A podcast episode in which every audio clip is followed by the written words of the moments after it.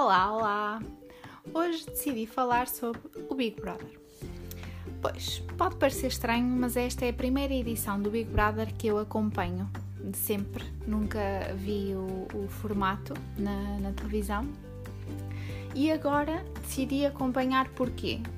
Porque no fundo eu tenho uma televisão de 55 polegadas, que é basicamente todo o tamanho da minha parede da sala, e este programa é a minha única hipótese de olhar para o horizonte e ver uma piscina infinita e o um mar no fundo. Uh, por isso uh, tenho optado por, por ver este programa. Mudava-me para lá amanhã, para a casa, não necessariamente para o programa. E acho que no fundo o Big Brother 24, que é aquele, aquele canal de TV que está sempre a acompanhar uh, o programa, é o resort dos pobres.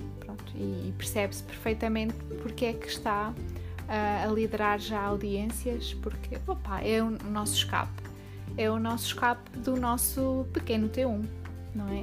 Uh, estamos cá fechados e só de olhar para aquele jardim, para aquela piscina, já, já é espetacular por si só. O único problema é que para vermos aquele cenário temos que levar com o programa todo, que é, pronto, é um bocado aborrecido, mas pronto, supera-se. Eu não sei como é que foram as outras edições, mas esta trata-se de um programa muito internacional. Há pessoas de todo o lado do mundo Venezuela, Brasil, Londres, Suíça, Estados Unidos. Há quase mais estrangeiros lá dentro do que propriamente na Rua Augusta antes disto do Covid Uh, algo que não é muito fácil, mas, mas tudo bem. No programa, pelo que percebi, temos uma Miss que veio dos Estados Unidos, não é? Foi obrigada a vir para Portugal depois do seu pestanejar ter provocado o furacão Katrina em 2005.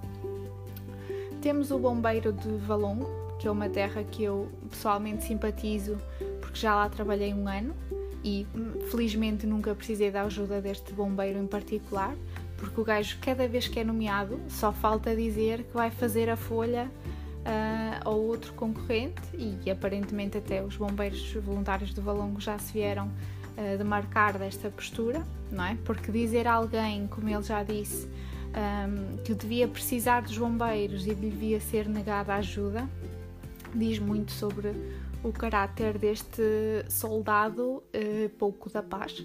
Mas tudo bem, shame on you. Há também um mentalista que hipnotiza pessoas e parece ser bastante bom porque hipnotizou uma concorrente que não sai da beira dele, a gaja não alarga, eh, mas pronto, tudo certo.